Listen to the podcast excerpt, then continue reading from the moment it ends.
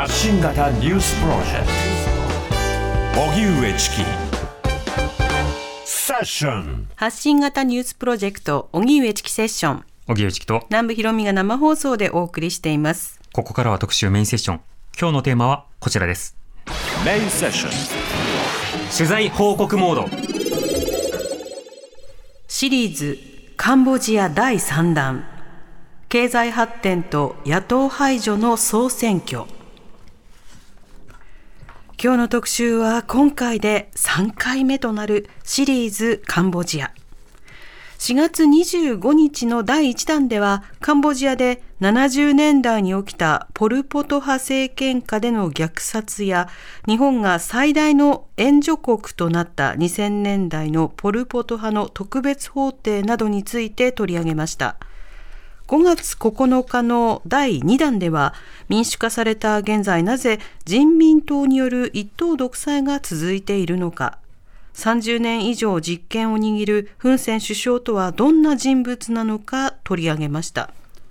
市民の虐殺。そこからの復興。一党独裁。その後の経済発展。カンボジアを通して社会政治の在り方を問うシリーズ。第3弾はいかにして経済発展を遂げたのか。そして来月に迫った総選挙はどうなるのか。カンボジアの今に迫ります。はい。ということで本来であれば1回を想定していたんですけれども あのしっかりと学ぶことが必要だなとそいうことで第3弾ということになりました、い、よいよ現代に差し掛かるということになります、でも各国の状況などをねいろいろ一個一個掘っていくといわゆる西洋型近代議会制民主主義っていうのは非常にこう珍しい制度であってそれぞれの国ごとに歴史と制度と、うんまあ、それから専制主義であるとかいろんなものがこうせめぎ合っているということもわかるわけですね本。当ですね。それを踏まえた上で国際政治や歴史などを考えていくことも必要だなと思いました。はい。では今日は第3弾、じっくり伺っていきたいと思います。はい。本日のゲスト、もう第1弾からおはい迎えしておりますけれども、ライターの木村彩さんです。よろしくお願いいたします。よろしくお願いいたします。お願いしますはよろしくお願いします。えー木村彩さんは朝日新聞の記者として日本各地やアジア特派員としてタイ・マニラに駐在退社後はカンボジアに移住し2009年から2021年まで首都プノンペンで日本語情報誌を情報誌プノンを発行していました現在は日本に帰国しフリーランスとして活動。ウェブサイト朝日新聞ウィズプラネットの副編集長などを務められています。うん。はい。ということで、第1弾、第2弾、ポッドキャストの配信してますので、はい。えセッション、カンボジアなどで検索してみていただければと思いますが、えはいえかいつまんで、うんえ前回、前々回を振り返っていきたいと思います。はい第1弾はポルポト派政権下で何が起きていたのか伺いました。で第2弾ではポルポト後の奮戦政権が一体どういった政治をしていたのか、あの伺いました。はいまずポルポト派政権とは一体どういったものだったのか、改めて木村さんいかがでしょうか？はい。あの、まあ、ごく簡単にご説明しますと、ポル・ポト派政権はですね、1975年から79年までの間、まあ、カンボジアを支配した政治勢力で、まあ、極端な共共産主義を掲げて、それまでの資本主義を否定したと。うん。で具体的にどういうふうに否定ししたのかというと国民をですね都市住民と農村住民に分けまして、はい。都市住民を強制的に農村の集団農場などに、えーまあ、囲い込んだとうんいうことですね。でまあその都市農村の集団えー集団農場で、ねえー都市住民は農村の住民に常に監視されポル・ポト派に常に監視されてうん強制労働に従事させられた。でその中で特にですね知識知識層とかそれから旧前の政権の関係者それから資本家の方たちというのは、まあ、革命の敵というふうに位置づけられまして、うんえーまあ、裁判もなく逮捕されて処刑されたということで、えーその他その強制労働に従事した人たちがあ、まあ、栄養失調であるとか病気であるとか怪我でですね3年8ヶ月と20日間のポル・ポト時代に、えー約170万人から多くて200万人の国民が亡くなったと言われています。なるほど。まあ、それだけの状況が起きていたポル・ポト政権ですけれども、ポル・ポト時代が終わったというのはどういった状態になったということになるんでしょうか？はい、ポル・ポト時代が終わったんですけれども、うんポル・ポト派政権そのものはですね、首都から追い出されて、タイ国境の西部に追いやられたんですが、その後も国内の政治勢力が分裂して戦い続けるという内戦状態に陥ってしまいました。うんでこれが終わるのが1991年ですので、はい非常に長い間カンボジアは混乱状態が続いたということです。うん、そのカンボジアについてはね、当時、まあ、日本の国内でも議論はあったものの、はい。自衛隊が PK を派遣ということで、はい。地雷除去活動など、はい。いろいろ行うような歴史もありましたよそうです。ね。あの、まあ、総選挙が91年に、あ93年に実施されたんですけれども、はい。まあ、その前後ですね、えー日本も国連の PKO 活動に参加していますし、それから国連ボランティアという形で参加したあの若者が命を落としたりと、まあ、そういったような、えーことも起きています。うん、それだけ例えば地雷が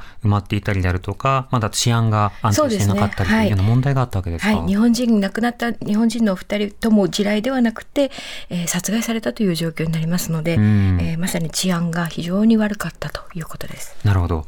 そうして国連の監視下のもと総選挙が実施され、まあ民主政治体制に移行していこうということになりました。はい。その時トップになったのがカンボジア人民党のフン・セン首相はい。ということなんですが、はい。このフン・セン首相、そしてカンボジア人民党、これはどういったものなんでしょうか？はい、あのカンボジア人民党というのが最大与党ですね。フン・セン首相が現在党首を務めています。うん。最初から党首だったわけではなくて、まあ、はい。別の人だったんですけれども、でですね、あのまあフン・セン首相はですね、えー最初のうちは実は2人首相体制というのを取っておりまして、うん。えーもう一つの王室の流れを組む応答派の首相がいたんですけれどもで、えーまあ、そういうただフン・セン首相もその2人の首相のうちの1人としてずっといたということで、うん。えー長い間カンボジアのまあ戦後復興を率いてきたとも言える存在であるとうん。いうことですね。うんはい。その応答派の方の首相というのは、その後どうなっていくんでしょう？か？はい、あの応答派の方はですねあのフンシンペック党というんですけれども今現在もあります。うんただあの影響力がやはり小さくなってしまって落ちてきてしまってまたその内部での分裂とかいろんなこともありますので、うん今はあの政党として残っているんですけれどもお大きな勢力ではないというふうに言えます。うんそしてその戦後復興を支えたという話もありましたが、同時に2000年代特別法廷も行われましたね。はいこれはどういったものだったんでしょうか？はい、えー、とこれはですねポル・ポト先ほどお話ししたポル・ポト派時代ポル・ポト時代の、えー最高幹部を裁くという、えー特別法廷でした。うんで一番いろんなユニークな点があるんですけれども最もその、えー意義深かったことはですね国連とそれからカンボジア政府が共同してこの裁判を運営したと。うんでそこに日本は、えー援助をして、えーこの運営を支えたということです。なるほど。そうした結果、まあじゃあ、ポル・ポト政権下での様々な問題点が全て明るみに出て、はいそして、まあ、和解に向かっていったのかというと、そう単純でもなさそうですね。そうですねあのポル・ポト時代に何が起きたのかということはほとんどその記録にはあ残ってないんですね。うんですので、えーその、まあ、170万人から200万人が亡くなったとされる原因を追求したいと思ってもですね証言を集めるしかない。うんでただその証言をいくらいくら集めてもこれはそのパズルのピースが全部揃うわけではないですし、はいえーなかなかその全部仕組みがわかるというものではないただあの貴重なのはですねその証言が国民による証言が記録に公式な記録に残ったということ。うんでこの公式な記録を残すアーカイブスを日本の政府が支えて援助して作ったりもしてますので、うんうんえーこれからも、まあ、裁判自体は終わったんですけれどもこれからも貴重なカンボジアあるいは人類の現代史としてはい。残っていくと思います。うんその上で、えーこのあのフン・セン首相の政治体制について、その後か今日は語っていきたいと思うんですけれども、はい。その前に、その1993年に始まった総選挙、い。でその時の選挙の仕組みや政治体制、それは今でも続いているんですか？はい、そうですね。うんはい、複数政党による議会民主主義というんですか？はいですね。なるほどはい、ですので最大与党の党首が首相に選ばれるとうんいう仕組みです。なるほど。そして選挙制度というのはどうなってるんでしょうか、はい小選挙区なのか、はい比例選挙なのか。はい、えっ、と選挙区はですね、あのまあ、細かいところいろいろ違うんでしょうが、ざっくり言うと比例代表制です。うんつまり、えっ、と政党に皆さん投票します。はい。で個人ではないんですね。個人ではないはい。はい。名簿は高速方針。そうですね。はい。なるほど。となると政党がこの順番で、はいえー議員候補を立てますよと言って、はいで、その政党に投票したならば、はいその政党の名簿の上から順番に議員になっていくと、いうことになるわけですね。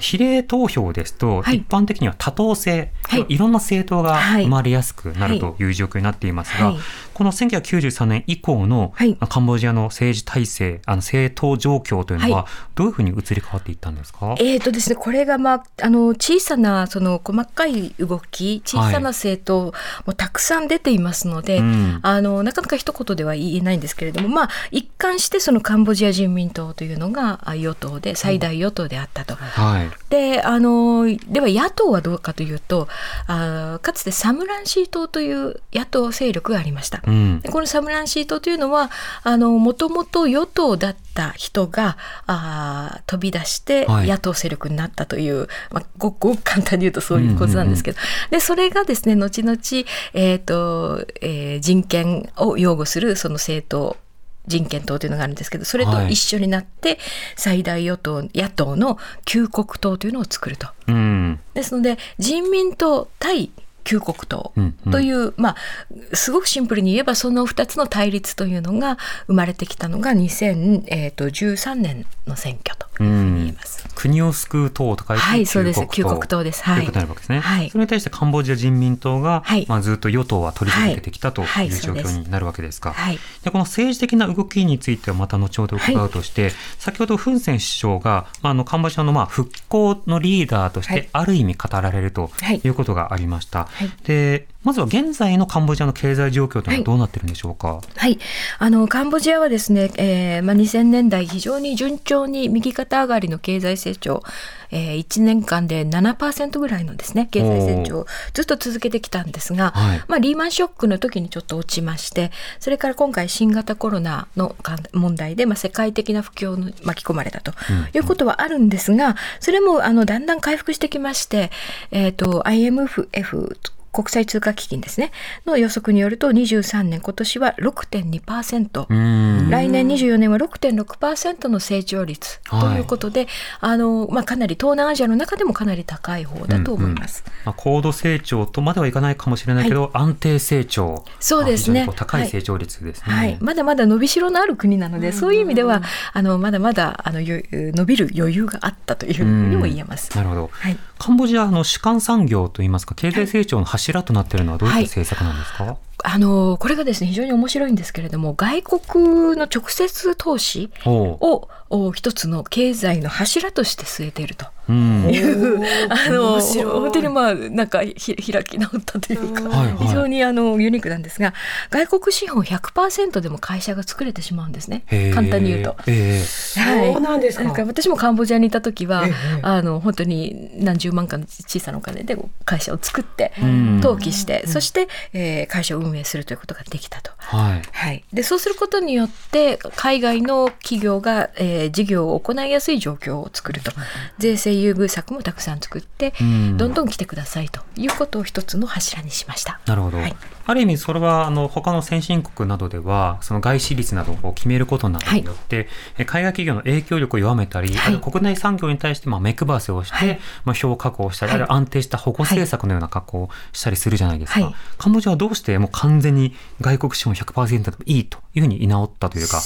そうですね。あの、まあ、一つはですね、あの、まあ、非常にその、お大変ゼロ、グラウンドゼロから始めた復興でしたので、あの、まだまだいくらでもそういったそのほ投資は欲しいということが一つ。はいそれから1600万人人口がですね1600万人そんなに大きくない国なんですね小さな国ですので、外国の企業がですねその、えーマーケットとして魅力を感じるかというとそれよりもそのサプライチェーンの一つとしてうん。拠点と製造拠点としての魅力はあるけれどもカンボジアそのものを独占しようというふうなあーことにはなかなかならないんではないかなというのもあるかと思います。なるほど。はい。もともと参入障壁が高かったがゆえに、はい。そのハードルを下げるというような格好だった。しかし、はいまあ、独占市場にはなかなかなりにくいだろうという見通しも、まあ、どこまで狙っていたのか ともかく、はい。行ったということなんですね。はいまあ、その下、外国資本の投資が非常に大きいということですが、その投資対象となった産業などどうなっていくんでしょはい。うか。、あの一番目立つのは繊維産業ですね。あの、うん。い被服とか洋服とかですね、洋服靴それから旅行カバンとか、まあそういったものが、あーそれから最近ではですね、そうですね、そういったものがあ一番労働集約型といいますか。うん。あーこういった産業への投資が今でも一番大きいんではないでしょうか。うんうん。それから最近は建築ブームですので、あの建設業であるとかあ,、まあ、あとは不動産業であるとかそういったところが投資の対象としては大きいですね。うんうんねあとはサービス業で言えば観光業うんですね。アンコールワットをはじめとする観光業です。えーかつては農業大国と言われてましたけれども、はいはい今は工業国になっているということなんですか？そうですね。あの GDP の内訳を見ると、まあ、農業24%、工業39%、サービス業36%ということで農業の割合必ずしも大きくはないです。うんただあのカンボジアで暮らしていますとそのお農業をしている地域というのは非常に広いんですね。はい。はいで、えー住んでる人たちも6割から7割が農村地帯に住んでいると言われていると。うんえーということなんですがだけど農業振興は非常に大きな課題で、えー例えば農業にす農村に住んでいる人たちが農業をの後を継がないうんということとかあるいは出稼ぎに行ってしまうということで、なかなかそのカンボジアの国内での農業というのが近代化しない育たないという悩みがあります。なるほど。一方で、例えば外資が投資するとなると、はい。まあ、工業などで、あの、様々な工場を作って、はい。でそこで衣服などを作って、まあ、世界のこう、クローゼットというか、はい。はい。その洋服をこう、発信していくという、まあ、そうした国の一つになってはいるんですね。、そうですね。ただこれもですね、世界的に見ると競争相手が非常に多くて、うん。あの例えば労賃の問題であるとか、はい。それからあの労働力のボリュームですね、うんうん。カンボジアよりもずっと大きな国がバングラデシュであるとかミャンマーであるとか、ええ。あそういった国々にとこうと競争していくためには、ちょっとカンボジアの競争力というのがまだまだというかもう足りないというところがあります。なるほど。はい、またサービス業ということで、まあ、はい。観光などが一はい。つポイントになっているということですが、はい。これはアンコール遺跡などがメインそうですね。史跡がメインですか？はい、そうですね。あの世界でもい皆さんが一番行きたい、えー世界遺産というふうに言われているうん。アンコール遺跡の他に3つ、えーせあの他にを含めてですね3つ世界遺産がカンボジアにはありますので、うん。まあ、そういそういったところの観光開発というのが今一番大きなあー課題になってます。うん。そんな中で、ここしばらくの経済政策は、まあ例えば農業投資なのか、はい。それとも様々なその人員開発なのか、うん。どんな政策を行っている段階なんでしょうか？あの一言で言うとですねあの産業の産業の多角化というんでしょうかはい。今までその繊維産業一辺倒だった投資をもっと他のものにしようとかあと農業のあ工業だけではなくて農業にも投資をしようとか、うんあるいはサービス産業もですね観光だけではなくってあの他の通信分野ですとかそういったところに投資しようとか、まあ、そういうふうに今多角化が始まっているというところです。うん日本だと今デジタル化はい。と、まあ、デジタルトランスフォーメーシはい。ョンで話題になってますけど、はい。カンボジアではどうなんでしょうか？はい、カンボジアもですねこの、まあ、デジタルトランスフォーメーションという言葉がふさわしいかわからないんですがよくあのリープフロックっていう言葉聞かれたことあると思うんですけれども、はいはいあのー今カンボジアの若者たちはみんなスマートフォンを持ってます。うん。はい、ですのでむしろパソコンを持たないんですね。うん。もういきなりスマートフォンになってタブレットになって、ええ。そこで全てのあの、まあ、銀行のやりやり取りですとかそういったこともしてしまうというようなあのリープフロック現象でましてや有線の電話なんてほとんど使ってないと。リープログ要はそのある種先進国が飛んできた、はい。あ進んできた進んできた道を道はい。一足飛びに一そうです。気にスマホ社会になるとか、はい。そうですそうです。一気にデジタル社会になるとか、はい。そういったような現象、そうです。ね。カンボジアはあの平均年齢が今25歳か26歳ぐらい、あるいは24歳。はい。つまりほとんどの人がデジタルネイティブっていうそういう社会になりつつありますので、えあのもうむしろ私なんかよりはずっとカンボジアの若者の方が使いこなしているという状態が発生してます。なるほど。そうか。でも、その人口のピラミッドというのは、やはりその虐殺の時代の影響などもあったりするんでしょうか？はい、そうですね。えっ、と、50代になるのかな？うん要するにそのポル・ポト時代のお出生率というのは、あの、極端に減ってますので、うんえっ、と、まあ、途上国だと普通そのピラミッド型ってはい言われますけれども、で日本も逆に壺型みたいな、うんうんでカンボジアの場合はその真ん中がベコンってへこんでいるうんという状態になってます。なるほど。はい、そうした中で今、その情報産業などにもこう力を入れていこうということになっているということなんですね。はい、そうですね。はい。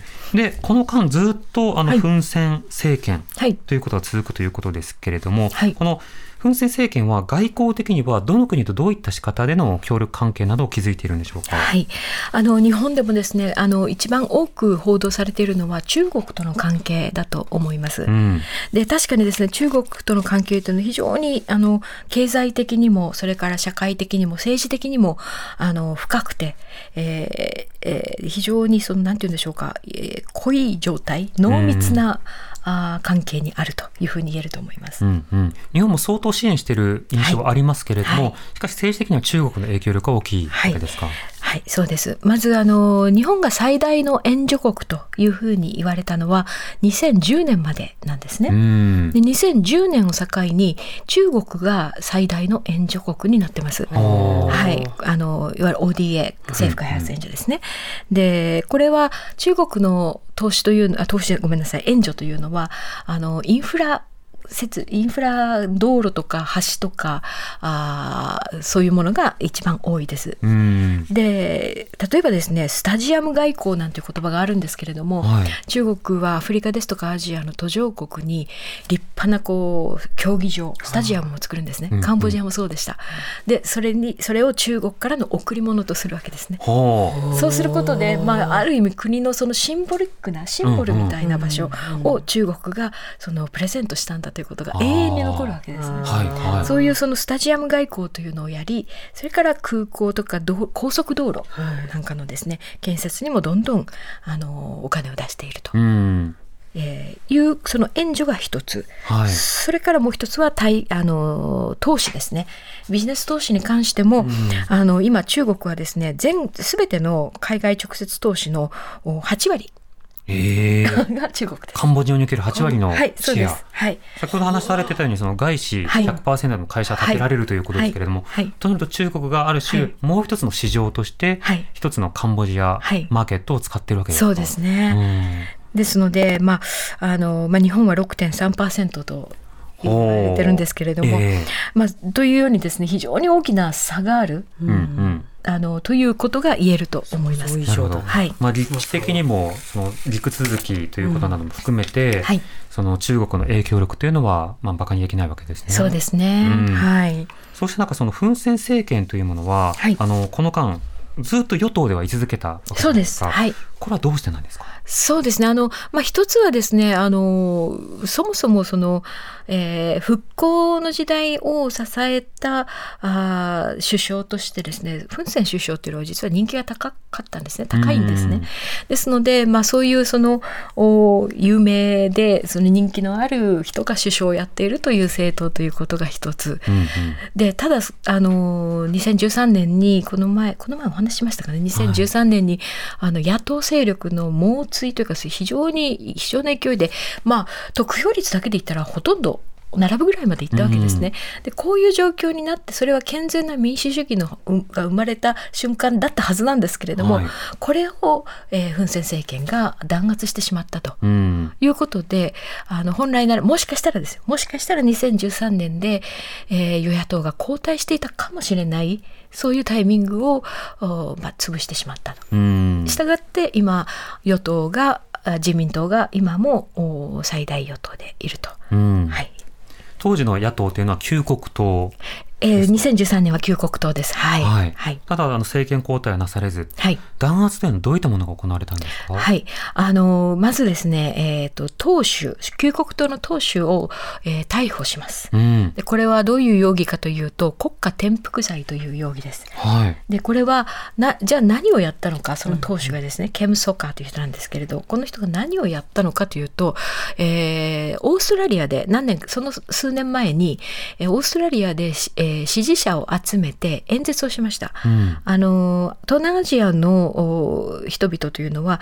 結構その海外に、えーまあ、移民として、んあるいはかつての難民の人たちという海外にたくさんいらっしゃるんですね。はいですからその方たちの支持を集めるために海外をこううー演説をして回るということがあったんですが、その中の一つオーストラリアの演説で、えー旧国党が野党勢力がアメリカと連絡を取って、えー一緒にその国づくりをしようとしているというようなニュアンスの,、はい。あの正確な言葉じゃないので引用はできないんですけれども、うん。というニュアンスの話をした、それをフェイスブックに掲載した。はい。でそれを見たカンボジア政府がケムソカ氏を国家転覆罪の容疑で逮捕した。うん。という流れになります。なるほど、はいそうす党首不在ということにはい。党首が逮捕されましてで実はこのそのさらに1年前にですねカンボジアのあの与党政権フン・セン政権は政党法を改定しました。うん。でこの政党法法律ですがはあによるとですねその党首が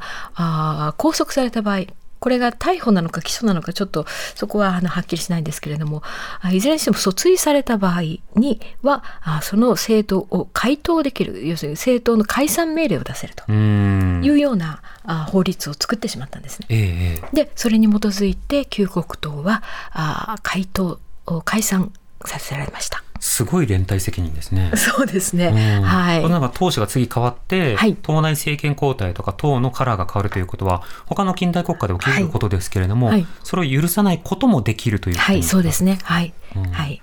そして回答となったわけですか？はい、そうですね。あの、えー回答となっただけではなくてですね、うん。その旧国党の中心的メンバーだった確か108人なんですけれどものお政治家たちに5年間の政治活動の禁止ということを命じたと。ということなのでつまりその立て直しもできなければ新しい政党を作ることもできないといった状況が5年間続くと。いうことですね。うん。で、えー、と総選挙カンボジアの総選挙は5年おきですので、2013年の総選挙の直前にそのことが起きましたので、はい。2018年は野党が不在のままあー選挙が行われ、うん。まあ、そうなると当然二連勝っていうはい。そこで稼げるわけですね。しかもそうです。しかも2018年は全て議席を取るというそういう、全議席。はい、200 215議席ですね。うん。でもそうなると民主主義の形をなしてないように思うんですが、リスナーの方からこういったメールが、はい、ラジオネーム SSJ 太郎さんからいただいたメールです。どうもありがとうございます。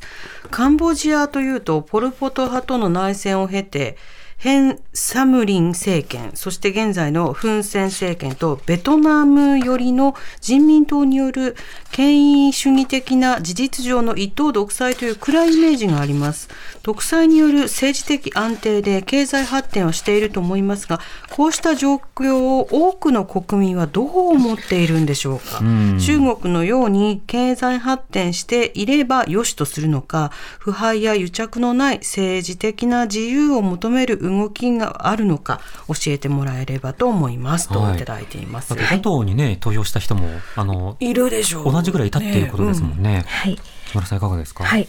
えっ、とですね、いくつかそのカンボジアの現在の状況を、あの、考えるキーキーワードといいますか、キーがありまして、えー3つほど、あ、2つ、まず2つあるんですけど、1つはですね、やはり内戦からお内戦が終わってやっと平和になったという思いが50代以降の方々には非常に強い。うんなので、えー、と混乱を二度と起こしたくないという思いは非常に強い。はあでこれは与党支持につながりやすい。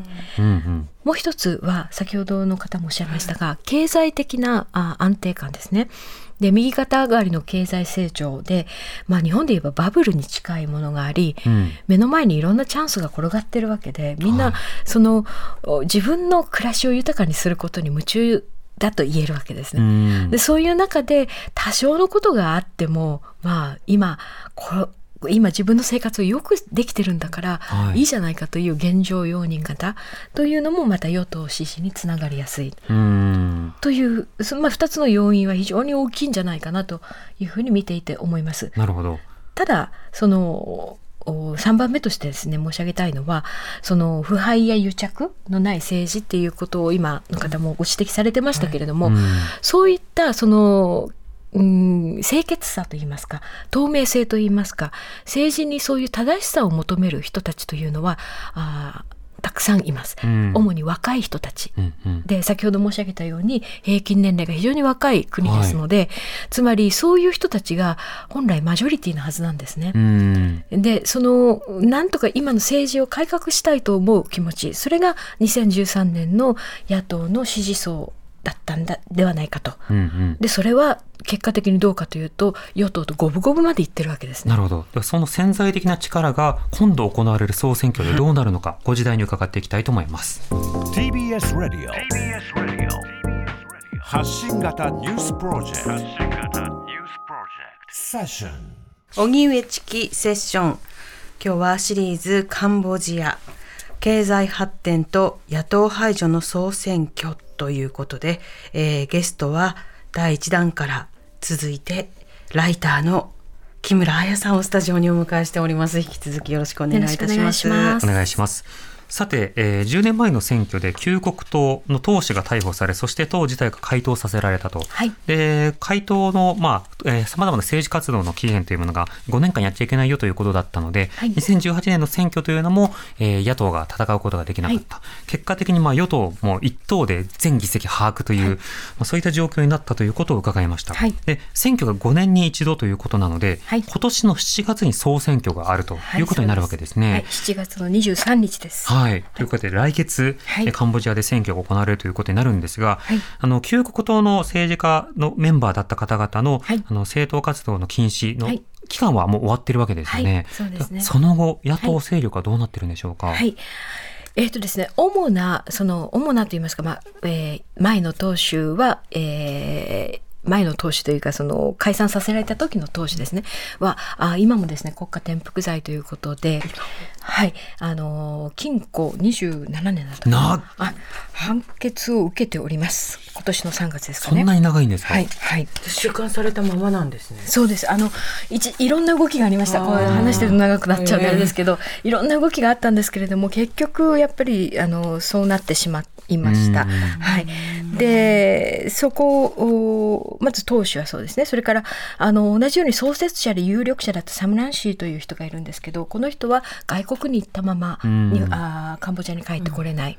で、主要メンバーもやはり外国に行って帰ってこれない状態。これ、亡命ということですか？それとも、亡命、まあ、あの、二重国籍を持っている人もいますので、ええあの必ずしも亡命ではないんですけれども、うん帰ってくれば逮捕されるという状況が起きてしまって事実上も政治難民として。そうですねえで、まあ、あのその他のあの人たちで、まあ、復活政界に復活した人たちもいます。えうんでその人たちが作ったのがキャンドルライト党という、はい。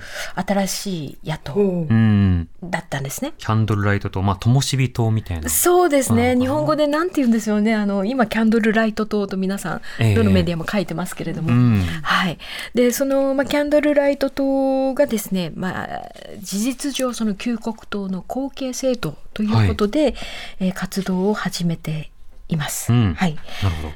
で、あのーまあ、先ほど2023年今年の7月の総選挙というふうに申し上げましたけれどもあの実はカンボジアの場合仕組みとしてその前の年1年前に地方選挙が行われます。うん。でこれはあの総選挙の前哨戦というふうに言われまして、はい。というのは地方選挙もまた政党の比例代表なんですね。うん。だから投票率投票をするとお政党の支持率がわかる。わかりますね。はいということで前哨戦と言われてるんですが、うんうん実は去年の6月の地方選でこのキャンドルライト党がですね全体のうち2割を得票するというう結果を残しました。うんうん。でもちろんその人民党与党人民党がまあ8割近く7割以上取ってあの圧倒的に勝ったんですけれども、ええただそのこの弾圧状況の中で、えーえーまあ、著名な党首もいないそれから前の党首はあの拘束されたまま有罪判決が出るこんな状態の中で、えー2割の得票を得たということで、えー注目されました。うん。で当然そのじ与党はこれを嫌いました。うん。で、えー今回今何が起きてるかというとこのキャンドルライト党が今度の総選挙にはあー出られないと。ほ選挙管理委員会が登録を認めませんでしたというのが5月の下旬に、えー発表されました。うん当然、キャンドルライト党がそうやってその地方選挙でまあ勝利を、勝利というか、あのはい集集中されたということは、多くのまあ国民は次は野党としてはキャンドルライト党にという投票行動に行ってもおかしくないそうですね。わけですよね。はい。で当然ながらやっぱり選挙に参加するっていう意欲を示すわけですけど、はいなぜ登録拒否されたんですか、えっ、とですね、詳しいことがちょっとわからないんですが、書類の不備というふうな発表になってます。そんな書類の不備。はい。でもあのこれまで選挙経験も、まあ、あるわけじゃないですか。地方選挙とか含めて、はい。はいで当然だから不備があったらそれは直してはい。はい。再提出するとかってはい。いうやり取りは通常はありますよね。ありますよね。うん。はい。でも今回は書類の不備。ええもちろんそのキャンドルライト党はこれを不服として、はい。あの訴え出たりしたんですけれどもそれも含めて、えー訴えが却下されて、うん。ダメでしたということが報道されてます。ほで当然これに対してはですねあの国際社会もおかしいんではないかということで、ね。まあ、国連ですとかアメリカ政府それから日本政府もおと民主主義を阻害す阻害まで言ってないかな、えー懸念を表明していると、うん。懸念を持って情勢の推移を注視するという談話を5月26日に出しています。うはい。その談話を受けてあのカンボジアの政権はどう対応してるんですか、あとびくともしないですね。あもうスルーという。はい感じですか？はい、今のところそうですね。うんというのはまず中国という大きな後ろ盾がいます。はい。でカンボジア先ほどその中国にとってのかあカンボジアにとっての中国というお話をしたんですけれどもやはり一番ありがたいのは人権問題ですとか、うん政治問題に口を出さない援助国であると。まあ、日本も含めてなんですけれどもあのやはりアメリカ西欧諸国というのはいろんなことを言ってきますので、ええあの時々ちょ時々というかまあ鬱陶しくなるわけですね。うんところがその中国政府は何も言わないであのお金がどんどん来る。ということで、えーまあ、これは中国を後ろ盾にしておりますので、えーアメリカとか日本がですねいろんなことを言ってもびくともしないんではないかなと思います。うん。独裁を許してくれるパトロンがいるからそうですね。問題なしとはい。いうことでもう一つはそのカンボジア政府にとってはですねこれは独裁ではないんですね。うん。というのは独裁状態ではあるんですけれども、はい。というのはちゃんと選挙やってるじゃないか。ああ結果独占ではあるけれども、はいはい形式は正当にそうです。多党制でやってるじゃないかその多党の中には力は弱いけれども野党側のあの野党の立場の選あの政党もいるじゃないかと。ええいうことで、えー何らその非難される筋合いのものではないという考え方だと思います。うん、形式上っはい、ていうことになるわけですね。そうですねた。だその形式上というものがなかなかに、まあ、あの不透明で、はいなぜ野党がそのような仕方で選挙に出られなかったのか、はい以前の逮捕はどうなのか、はいというところを問われ続けるわけですよね。そうですね。はい、そうなります。なるほどなおあのこういったようなその状況の中であのカンボジアのメディアの動きというのはどうなんでしょうか？はい、あのカンボジアのメディアについてはその2013年以降のの選挙以降のですね、えーすえー野党勢力の弾圧？この中でまずそのアメリカ政府系のメディアというのが排除されたり、うん。それからうんここれも話すと長くなっちゃうんであれなんですけれども、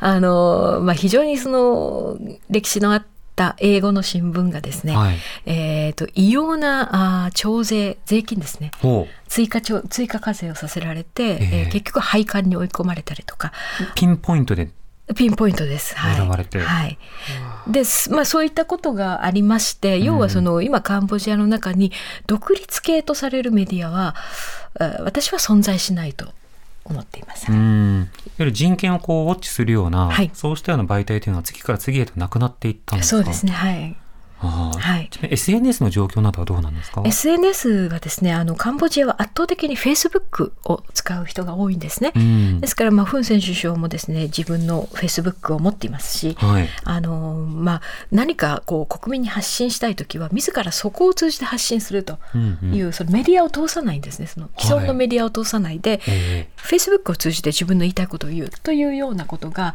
あーすっかり定着しておりまして。え、うん。なのであのまあ、国民の側もですねその例えば新聞とかラジオとかそういったものを特に必要としない状況が少しずつ生まれつつある。はあまあ、そういうそのおもちろんプロフェッショナルのジャーナリズムというのは当然民主主義の社会においては必要なんですけれども、うんそれがあーうん存在しないと言ってしまうと申し訳ないんですがあーきちんと活動できない状態にあるということは言えると思います。なるほどはい、また、そのフェイスブックは、例えばアメリカの選挙の時でさえ、ロシアのさまざ、まな攻撃、はい。スパム攻撃などがあって、はい。まあ、表示されるニュースにバイアスがあったというようなことも、まあ、示されていたりしますけれども、はい。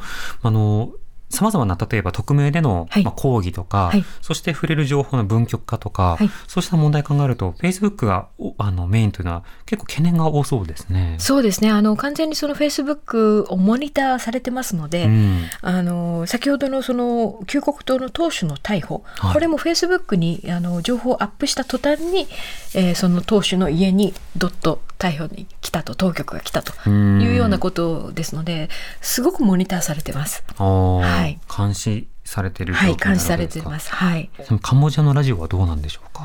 あ、ラジオもですね、あの、ラジオは、あの、もちろんラジオ局いろいろあって、一つのその重要なツールなんですけれども、はいあの、ごく最近で言えばですね、えーボイスオブアメリカ、うんこれはアメリカの政府系のラジオなんですけれども、はいおクメール語放送もやっていたんですが、ここが免許剥奪されたというニュースが確かえ出えていったりしますね。はい。ああじゃあ当然テレビ雑誌、はい。はい。新聞なども含めて、はい。当然ラジオも含めて、はい。その排除なり殲滅のターゲットになっているということです。そうですね。はい。うん。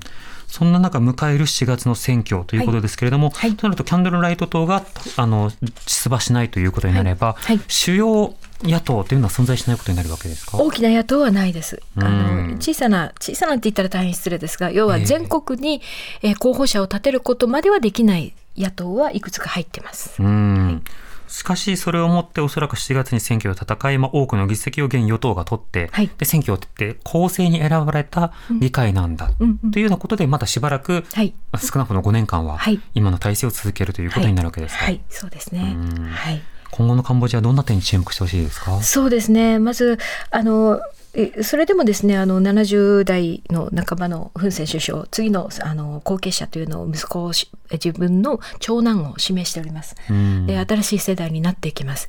で、まあもちろん国民のチョイスを尊重するのは非常に重要なんですけれども、まあ、こういう若い世代があこれから新しいカンボジア内戦とかあのポル・ポトとかとはまたちょっと違う視点でどういう社会を作っていくのかというのは非常に注目をしたいと思います。うそうしたカンボジア、その外交的観点だけなくて文化交流、その他様々な論点がありました。今日の話を踏まえた上で今後のカンボジアに関するニュース、そして文化に関しても見ていきたいなと思います。注視です。ぜひ注目してください。はい。えーシリーズカンボジア第3弾経済発展と野党排除の総選挙をテーマにゲストは第1弾から引き続きでライターの木村彩さんとお送りしました。ありがとうございましたありがとうございました。よろしくお願いいたします。よろしくお願いします。TBS Radio 905 954発信型ニュースプロジェクトセッション